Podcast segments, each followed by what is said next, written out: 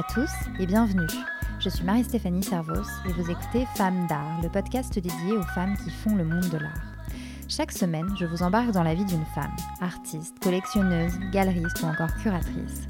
Ces femmes me parlent de leur parcours, de leur rapport à l'art, d'inspiration, de création et de leur vision du monde de l'art aujourd'hui. Je vous donne aussi rendez-vous tous les jours sur Instagram où je partage le travail de mes invités. Femmes d'art, c'est parti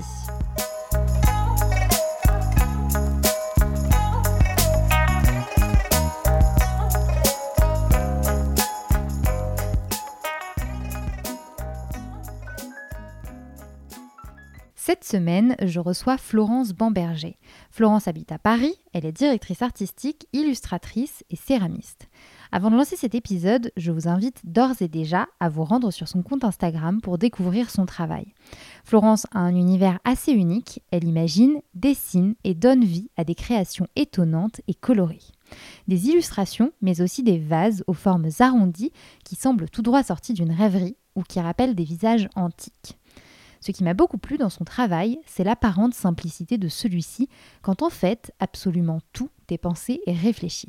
Dans cet épisode, Florence revient sur son parcours, elle me raconte comment elle est passée de l'illustration pour de grandes entreprises à la céramique et comment elle lie cette activité à son travail de directrice artistique. Elle me parle aussi de ses inspirations, de son processus de création et des femmes qu'elle admire, parmi lesquelles les artistes Sonia Delaunay et Claire Tabouret. Je ne vous en dis pas plus, le reste est dans l'épisode. Bonne écoute Bonjour Florence Bamberger. Bonjour Mariste. Merci beaucoup de me recevoir euh, chez toi, dans le 17e arrondissement, à Paris. Je t'en prie, c'est un plaisir de te recevoir. Donc on est euh, chez toi, mais euh, c'est également l'endroit où tu as installé ton atelier. Tout à fait. Je me suis installée là parce qu'il y a suffisamment de place et donc j'ai aménagé mon espace de création. Donc Florence, tu es directrice artistique indépendante, illustratrice, céramiste, artiste, femme d'art. Femme d'art, en tout cas. Euh, mais avant de revenir sur euh, ton métier et sur ton parcours, je voulais savoir, ça remonte à quand ton intérêt pour l'art? Est-ce que ça fait partie de ton éducation? Tout à fait. Euh, je pense que comme beaucoup d'artistes, il y a les parents qui ont eu aussi leur rôle à jouer. Donc, euh, bien sûr, j'ai vu beaucoup d'expositions dans ma jeunesse, euh, accompagner les parents euh, pour voir ces, beaux musées qu'on a à Paris. Et donc, je dirais que ça a commencé très tôt. et puis après, dès le collège-lycée, je prenais des cours du soir d'art plastique et, et j'ai pas voulu m'arrêter. Donc, ça a commencé à l'adolescence, la pratique réelle de, du dessin et de la peinture. Tu dessinais quoi? Ou tu peignais quoi, tu te souviens? Plutôt des personnages et mes premiers dessins, c'était beaucoup des figures de mode. Je dessinais beaucoup de robes complètement folles et finalement, euh, il y avait déjà ce penchant vers l'illustration, vers la couleur et vers la fantaisie. Et puis après, j'ai diversifié euh, dans les cours de dessin à d'autres sujets, mais oui, je me souviens de toutes ces femmes que ma mère appelait des poupées euh, que je dessinais. Et finalement, oui, j'ai travaillé aussi dans la mode récemment, donc ça vient peut-être de là. Hmm. Oui, c'est ce que j'allais dire, ça présageait un peu euh, de l'avenir. Mais euh, j'ai vu que tu avais fait un bac scientifique. Oui, j'ai fait un bac S. Euh, j'aimais beaucoup la biologie et les maths. Et finalement, c'était une formation très générale, donc j'ai hésité entre faire de l'art et faire médecine. Donc c'était un choix cornélien mais je me suis dit que si je faisais pas de l'art, j'allais toujours le regretter. Et finalement, euh, j'avais la peur du sang et des aiguilles, donc mm. je savais que j'allais pas passer le cap de la ah première année à aller voir les cadavres. Euh, donc euh, voilà, j'ai pas encore choisi l'art. J'ai choisi l'art. Voilà, il y, a moins de sang. Effectivement. Alors donc tu as fait un bac S, puis tu es partie à Londres pour étudier trois ans à la Centrale Saint-Martin en design et art. Mhm. Et ensuite, tu as terminé avec un master en direction artistique à Penningen. Tout à fait. Donc, euh, après euh, mon bac scientifique, j'ai fait un an de, à l'atelier de Sèvres, qui est une année de préparation euh, aux grandes écoles d'art, qui est aussi une étape nécessaire après un bac scientifique, parce qu'on n'a pas vraiment de portfolio à montrer. et je voulais, je préférais partir dans une capitale que d'aller en province peut-être un réflexe de parisienne. et Londres était une formidable expérience parce que déjà internationale dans l'école. Et ensuite, c'était une très bonne école où j'ai développé vraiment la partie graphisme et illustration. Et c'est une école qui permet une expérimentation de plein de techniques, la sérigraphie, la reliure, l'impression euh, manuelle. Euh, donc c'était formidable. Et puis après, j'ai voulu quand même me spécialiser et plus me professionnaliser, parce que l'idée était aussi de pouvoir gagner ma vie après mes études. Et donc je suis euh, rentrée à Paris, où là j'ai fait un master en direction artistique à Penningen. Ambiance complètement différente, beaucoup plus de compétition, mais après d'un point de vue pédagogique, super. on vous apprend vraiment les, bases, mais plus que les bases, on vous apprend à toujours euh, être plus créatif et aussi le goût du travail hmm. à la française. Donc euh, vraiment, même si on faisait des études artistiques, à Penningen, on, m'a appris voilà, à, travailler d'arrache-pied pour euh, mener à bien un projet. Alors, est-ce que à ce moment-là, tu avais une idée bien précise déjà de ce que tu voulais faire ou pas? Je savais que je voulais proposer des choses originales si possible à des clients différents. Donc euh, j'avais d'abord en tête les marques, parce que j'ai fait mon projet de diplôme sur les marques. Donc j'avais envie de contacter les marques euh, auxquelles je m'étais intéressée dans mon livre et leur montrer mes idées. Euh, donc je voulais partir d'univers existants, de, clients existants et pouvoir appliquer ma créativité. Donc qui ne viennent pas de nulle part, mais qui voilà appliquer mes idées à, des clients existants. Et donc c'est comme ça que j'ai pu décrocher mes premiers euh, projets avec mon gros livre sous le bras, euh, leur montrer mes idées. Et euh, j'avais envie de continuer à faire de l'illustration, mais bien sûr, si ça pouvait répondre à des commandes, c'était intéressant parce que ça me permettait de combiner liberté et en même temps commande commerciale. Alors, tu sors d'école et en sortant d'école, tu es à la fois freelance et salarié. Enfin, tu alternes un peu entre les deux. Alors juste après mon diplôme, euh, j'ai été embauchée par le PMU, Paris Mutuel Urbain, euh, parce que le patron euh, de l'époque était passé voir mon diplôme, et Monsieur Germont, qui est aussi un grand collectionneur d'art, et il m'a proposé de réfléchir à la marque PMU pendant 4 mois en interne, et c'était une marque aussi qui à l'époque allait s'ouvrir à la concurrence. Donc on allait pouvoir parier en ligne, concurrence en ligne, donc ça allait être un vrai challenge pour, euh, pour la marque. Et aussi, il voulait attirer une clientèle plus jeune et plus féminine. Alors pas nécessairement dans les bars tabac, parce que c'est un peu compliqué, mm. mais euh, dans tous les lieux, on pouvait parier euh, sur le PMU. Et donc ça l'intéressait d'avoir une jeune femme en interne qui donne son point de vue sur la marque. Et donc j'ai pendant quatre mois, j'ai un peu comme un publicitaire, j'ai réfléchi à des idées euh, autour du PMU. Je suis allée dans les bars tabac, pas beaucoup, mais un peu, euh, dans les hippodromes, et j'ai rencontré un peu tous les corps de métier au sein de la maison pour en fait refaire un peu le même travail que mon diplôme. Et j'ai livré au bout de quatre mois euh, un livre avec mes différentes réflexions sur la marque. Et donc ça, c'était ma première expérience en entreprise. Et puis suite au PMU, j'ai alterné effectivement avec du freelance où j'ai commencé à travailler pour l'édition sur des couvertures de livres euh, on a sorti avec ma sœur un livre qui s'appelle De l'art d'être bobo, qui est sorti aux éditions du Cherche Midi. Et puis après, j'ai alterné dans des studios de création comme Pierre Hermé, Sephora. Et puis euh, ma dernière expérience longue était de 2014 à 2018. Donc euh, là, en l'occurrence, tu étais directrice artistique de Chacoc, la, marque de prêt-à-porter. Très belle expérience, belle maison qui a vu le jour dans les années 50 dans le sud de la France et qui malheureusement n'existe plus aujourd'hui. Euh, et là, j'étais responsable de toute la partie graphique, euh, à la fois sur le prêt-à-porter, donc réaliser des imprimés exclusifs, mais aussi l'image de la marque, donc une nouvelle charte graphique, et également euh, tout l'aspect communication pour les campagnes. Donc c'était mm. un, beau projet. Donc là, par exemple, la combinaison que tu portes aujourd'hui, je, précise quand même, c'est une combinaison que tu, que tu as dessinée en fait. Enfin... Voilà, donc là, je... c'était pour te recevoir en 360 degrés. Ouais. Donc c'était un, imprimé de la première collection euh, printemps-été 2016, collection qui était inspirée par les minéraux. Et donc euh, c'est un zoom dans la texture minérale très colorée, euh, comme j'aime. Ouais, bleu, violet, vert, un peu kaki, jaune, trop joli. et donc depuis 2018, tu es freelance. Euh, depuis la fin de ton expérience chez Chacoc. Tu travailles donc toujours comme directrice artistique, mais plus largement, tu crées aussi, donc toujours des illustrations, mais des céramiques également. Euh, et, euh, j'en profite pour te, te poser la question rituelle. Je t'ai demandé de choisir un objet qui soit significatif d'une période un peu charnière de ta vie, de ton parcours, et qu'est-ce que tu as choisi? Alors j'ai choisi ma première céramique.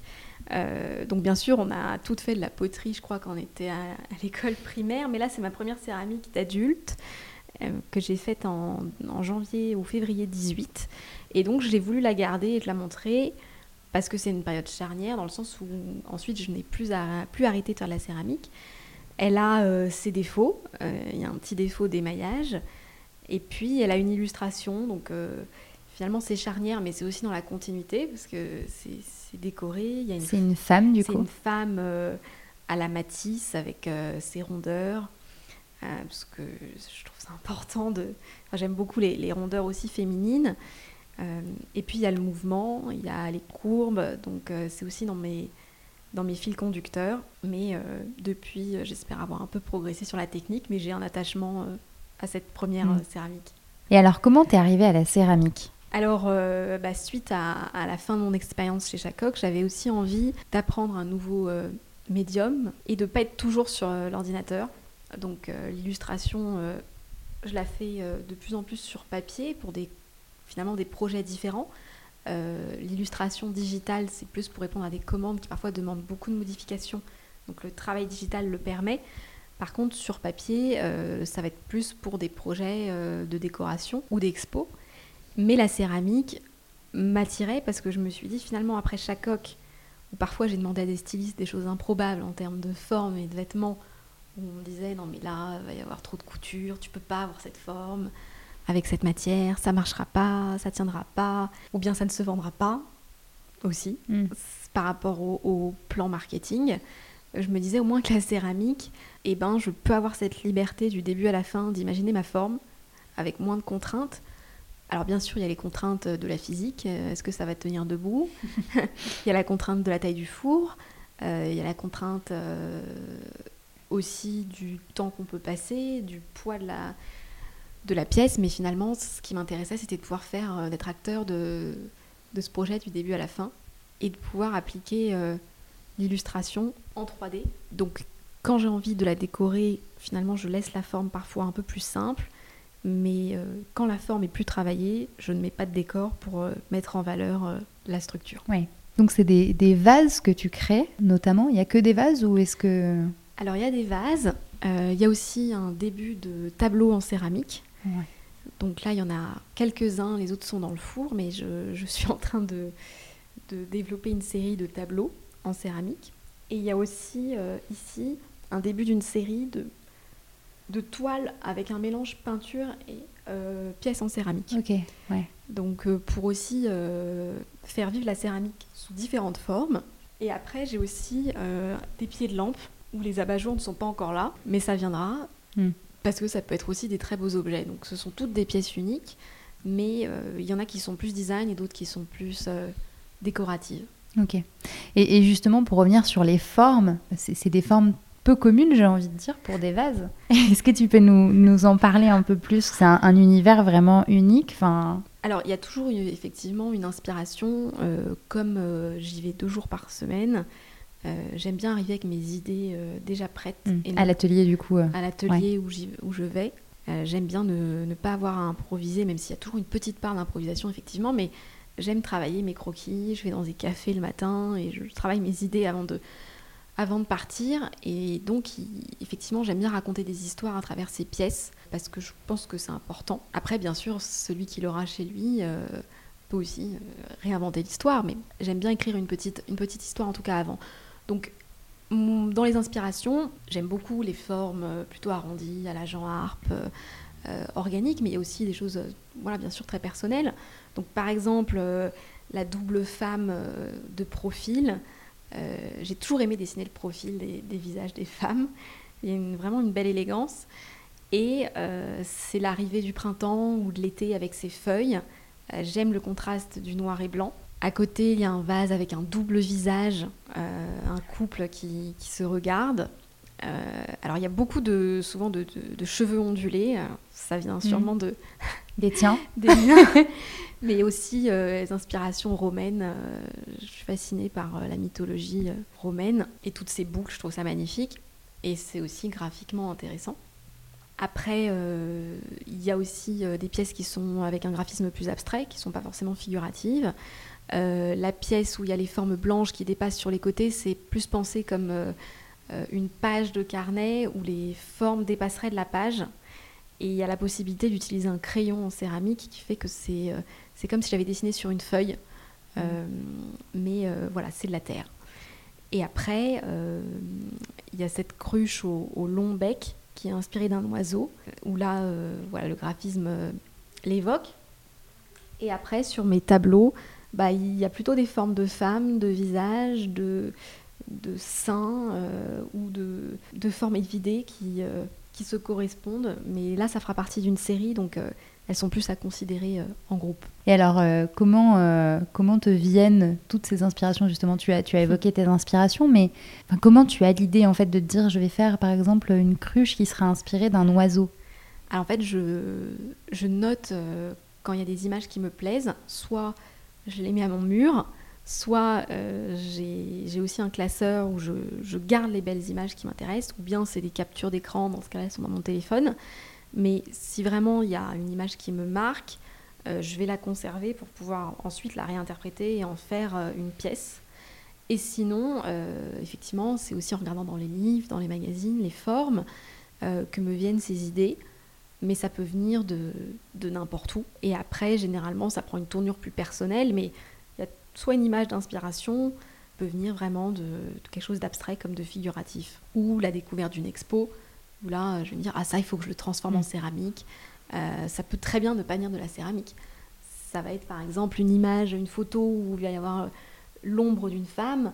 Euh, par exemple, l'idée du double visage m'est venue de cette photo. D'accord. Euh, avec cette ombre noir de ce visage, je me suis dit, ah bah, en céramique, ça pourrait être une double, une double face. Et euh, alors, tu as évoqué rapidement ton processus de création. Euh, comment ça se passe? Donc, euh, tu as ces inspirations-là, donc ces images que tu, que tu colles sur ton mur ou, ces expos que tu visites ou des choses qui te marquent. Et ensuite, comment ça se passe? C'est toute la magie de toute la magie de la transformation. En tout cas, c'est pas j'ai pas la peur de faire euh, dix 10 pages de croquis s'il le faut, je m'arrête pas à la première à la première esquisse, ça fait partie du processus. Je suis toujours focalisée aussi sur le rapport d'équilibre des formes pour qu'il y ait une harmonie, c'est très important. là, par exemple, je suis en train de réaliser un vase sur mesure pour un particulier. Je pense qu'on a passé 15 minutes à travailler les proportions des ailes euh, du vase avec le centre. Et je pense que c'est très important, puisque elle peut avoir ou non une beauté en fonction des proportions. Donc je fais attention à ça. Et puis pareil pour les couleurs. Euh, dans mes croquis, je mets aussi déjà les couleurs pour euh, ne pas avoir à improviser au moment de la création. donc tu sais déjà... parce qu'il y a aussi des, des, surprises au niveau des couleurs. avec la cuisson, elles changent. Et donc c'est bien de, préparer tout ça comme une illustration. C'est avec parfois on ne peut pas recommencer éternellement. Donc sur une pièce de céramique comme sur une peinture, il faut essayer de poser mm. un maximum de base. Et euh, donc tu fais également euh, de l'illustration, tu le disais, sur papier. Donc euh, là en l'occurrence, est-ce que tu peux nous parler de ce qui est accroché sur tes murs un peu partout voilà. Alors les grands formats sont des projets qui ont été réalisés pour Gazette et Yvette qui est une collection en fait d'œuvres et qui euh, expose des artistes une ou deux fois par an. Donc là, avec le confinement, malheureusement, ça n'a pas eu lieu, mais c'était un très beau projet d'expo. Donc là, c'était finalement des esquisses pour ce projet. Et puis, je travaille aussi avec Gazette Yvette sur des projets de décoration pour des particuliers. Donc, c'est à travers Gazette Yvette que j'ai aussi euh, bien développé euh, la peinture sur papier. Et là, ces plus petits formats ce sont des travaux plus personnels parce que j'ai envie d'aussi euh, pousser mon travail dans ce sens mm. et faire des plus grands formats. Mais c'est vraiment très Enfin, c'est complètement issu de mon imagination dans le sens où il n'y a pas vraiment d'inspiration particulière. Il y a un mélange de. Bien sûr, il y a le corps de la femme qu'on retrouve mm. plusieurs fois, il y a les visages, les profils. Et puis l'amour de la couleur, ça c'était pendant le confinement. Donc peut-être c'est pour ça qu'il y a ce cadre à chaque fois, pour le côté un peu enfermé. enfermé. Hmm. Mais euh, il, faut, euh, il faut sûrement voir plus grand. Et alors comment est-ce que euh, tes compétences de directrice artistique se, se, retrouvent dans ton travail? Comment est-ce que ça se conjugue un peu tout ça? Alors je dirais que la force d'un directeur artistique, c'est de savoir aussi créer une cohérence. Donc ce qui me plaît, c'est de créer une histoire dans chaque pièce, mais aussi de pouvoir mettre en dialogue par exemple une céramique et une peinture, que ce soit dans ma communication, euh, voilà, créer un visuel où les, deux se répondent, euh, mais aussi j'essaie d'être cohérente dans mon travail. Et euh, quand je crée par exemple une série de tableaux, la direction artistique permet de réfléchir à un projet dans sa globalité et à faire que chaque pièce finalement fait partie d'une collection comme si c'était une collection de prêt-à-porter. Mmh. Donc effectivement, réfléchir d'abord aux gammes de couleurs, réfléchir à l'équilibre des formes, je pense que ce sont des, aspects qui font écho à la direction artistique. Alors, il y a une, question que je pose de temps en temps dans le podcast, euh, puisque tu es euh, également sur Instagram. Quel rapport entretiens-tu à ce réseau social? Alors, Instagram, euh, c'est une formidable plateforme pour se faire connaître. Ça donne une très belle visibilité. Après, je pense qu'il faut être prudent sur euh, aussi le contenu qu'on y met, sur la quantité et la fréquence des publications, se protéger par rapport à la copie, chose qui n'est pas évidente. Euh, mais donc il y a quand même cette, euh, cet œil prudent à avoir. Après, c'est un très bel outil pour aussi être inspiré soi-même et faire des recherches, pour se tenir informé. C'est un média d'information. Donc ça pousse aussi à être actif, je pense sans dérouler tout le temps, il faut aussi euh, l'utiliser comme un bel outil de recherche. Mais euh, j'ai aussi un œil prudent dessus. Alors aujourd'hui, euh, je voulais savoir qu'est-ce que l'art apporte à ta vie Qu'est-ce que ça représente dans ta vie? Ça apporte beaucoup de gaieté parce que j'aime mon métier et comme je l'ai choisi, bah, il faut. Il n'y a pas de il faut, mais comme je l'ai choisi, j'en suis, suis contente et j'ai envie de faire vivre mes créations pour aussi aller jusqu'au bout de mes idées. Et puis, même si là, les musées euh, sont peut-être encore beaucoup fermés ou ouvrent progressivement, euh, c'est à chaque fois une belle, un moment de respiration et, et d'ouverture sur, euh, sur le monde. Ça, ça me fait voir plus loin, plus haut. et c'est aussi sans cesse une source d'inspiration qui se renouvelle en permanence. Donc, c'est formidable. N'y a, pas de, a pas de répétition. Hmm. J'ai une autre question rituelle. Qui sont les femmes dans le monde de l'art que tu admires euh, euh, ou, qui t'inspirent? Alors j'aime beaucoup Sonia Delaunay. Il y a sa biographie qui est parue, euh, qui est très intéressante. Sonia Delaunay parce que elle a toute sa vie, en fait, elle s'est consacrée à faire réussir son mari, Robert Delaunay, tout en restant féministe. Donc elle a, elle avait en fait les pieds sur terre, elle avait la réalité économique sur terre, enfin dans, ses, dans sa tête. C'est-à-dire qu'elle savait que pour maintenir euh, une bonne qualité de vie, euh, il fallait qu'elle, euh, et puis aussi pour faire réussir son mari, par amour pour son mari, elle était créative, mais elle a commencé par faire des choses beaucoup plus commerciales. Donc elle a monté un salon où elle recevait des clientes et elle faisait des, donc aussi de la mode, des vêtements sur mesure, beaucoup d'éléments de décoration. Ça tout au long de sa carrière. Et puis quand elle a vu qu'elle avait suffisamment d'argent et que son mari avait pu décoller et avoir fait de nombreuses expos, elle s'est dit bah, moi aussi je vais me mettre à la peinture, ce dont elle avait toujours rêvé. Et elle a eu, euh, heureusement, avant sa mort, une très belle euh, rétrospective au musée d'art moderne. Elle avait 80 ans. Mais disons que le talent était là depuis qu'elle était avec Robert, mais je dirais pas qu'elle l'a mis de côté, mais son rêve qui était de peindre, elle l'a réalisé à la fin de sa carrière. Et elle avait vraiment le souci économique en tête. Et donc, c'est ça qui m'inspire chez elle, c'est faire son art, mais aussi avoir en tête euh, la réalité du, marché. Donc ça, je trouve ça vraiment intéressant. Après, dans une démarche plus légère, euh, Claire Tabouret, qui est une peintre contemporaine, euh, une jeune peintre contemporaine, et j'adore son travail de couleur. Je trouve qu'il est sublime. Ensuite, dans deux autres domaines, en direction artistique, il y a Béa Fettler, qui est une directrice artistique, qui était une directrice artistique brésilienne, qui a fait connaître notamment le Harper Bazaar pour sa qualité graphique et qui a participé à la direction artistique du premier Vanity Fair euh, tel qu'on le connaît aujourd'hui.